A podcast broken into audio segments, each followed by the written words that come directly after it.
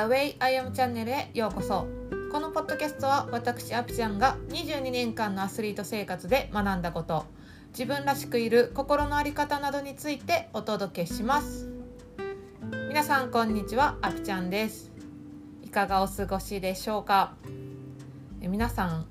手をね組んだら右手とお右手と左手の親指どっちが上に来ますか？私は右手が上に来てます。で次ね腕を組んだ時に右手と左手どっちが上に来ますか？私は左腕が上に来ています。これあのインターネットで調べてもらったら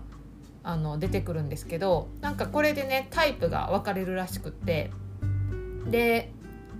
手の方私はねその手を組んだ時のことを見ると左脳でインプットしてで腕の方で見ると右脳でアウトプットするタイプみたいなんですね。でもこれ私結構当たってるなっていうふうに思ってて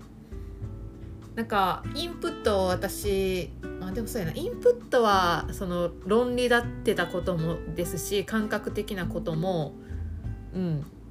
両方で入ってくるんですけどアウトプットがね私本当に右脳やなってめっちゃ思ってて感覚的に喋ってしまったり本当に自分の感覚的なもので表現することの方が得意なんですよね。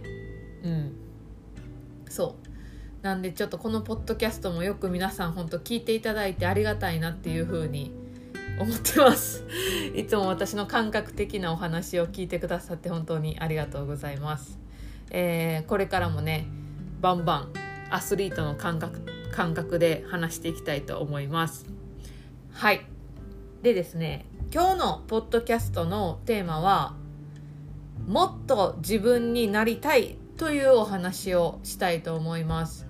もう今日もがっつり感覚的なお話をしていきたいんですけど、まあ、私が今コーチングをしている理由とか発信を続けている理由につながる部分なんですね。で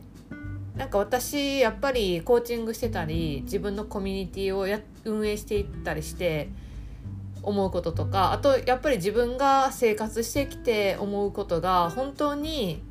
やっぱり全部自分なんやなって思うんですよ。そう。であの私のインスタグラムでね一番反響があった記事があるんですけどそれは何かっていうと私はハンマー投げっていう種目をやっていて陸上競技の投擲種目って基本的に体がでかいんですよね、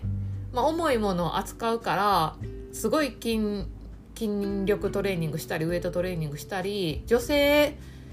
的な体つきではないんですよ。で特に日本はそのスタイルがいいっていう概念が細かったりねモデル体型だったりするっていうこともあるのでまあそれとはかけ離れた体型なんですなんですよね。投擲選手っていうのは。うん、でまあ自分がそのハンマー投げを選んだんでなんだなんだろうなそのそれに関してはなんで私この種目選んだんやろとかは思わないんですけどやっぱりその体がでかいことに対してはちょっとコンプレックスがあったんですよね。こう女性らしく扱われないとか。うんなんかそうですね。なんかこう体がでかいからちょっと重いもん持てるやろとか。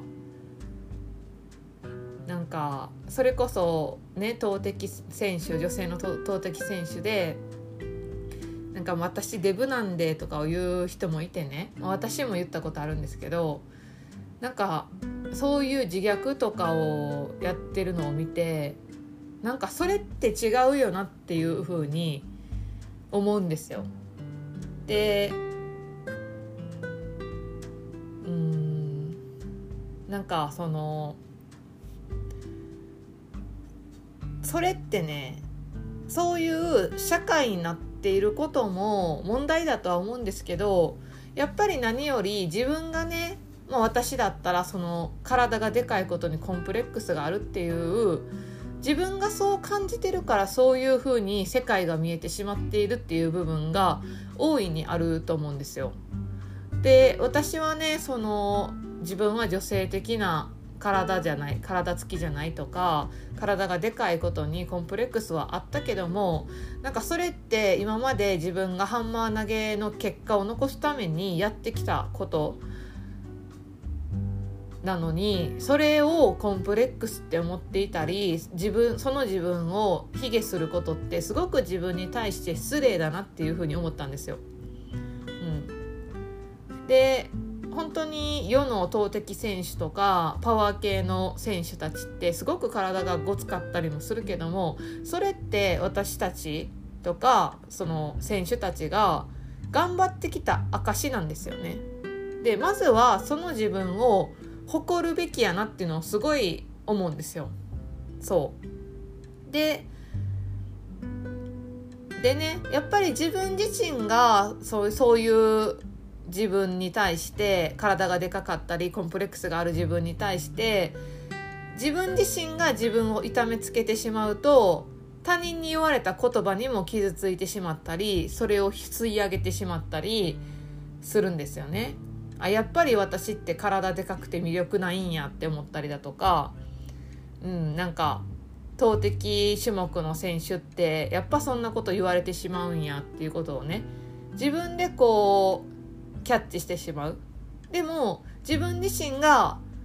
私がこの種目をやりたいと思って選んでそれを頑張るためにこんだけ筋力アップしたりだとか体でかくしたりしてきたんだっていうその努力をすごい自分として誇りに思う。で私はそんだけ頑張ってきた自分が好きだっていう視点で自分のことを見れていたら本当にそういう声って気にならなくなるしえっと本当に逆にねあの無視できるようになるんですよね。うん、で本当にとことん自分やなっていうことを思ってるんですよ。で私も今そうやって自分と向き合ってだいぶ自分のことを知って自分のことを肯定的に、えっと、受け止められるようになったりとか自分のことをね許せるようになってきてすごく自分のことは好きなんですけどまだまだあるなっていうのを感じてて、うん、なんかその人と比べたりしてやっぱ自分ってあかんなって思うシーンとか世間の常識を気にしてしまったりだとか、うん、なんかそのやっぱりそれって自分の中にあるまだまだ何というかなちっちゃな壁というか、うん、こう曇りレンズがあるんですよね。うん、でそれをもっともっともっと取っていってもっともっともっと自分になりたいんですよ私は。そしたらもっと生きやすくなるし自分のパワーっていうのがあのもっと出てくると思うんですよ。なんか私の中のイメージはね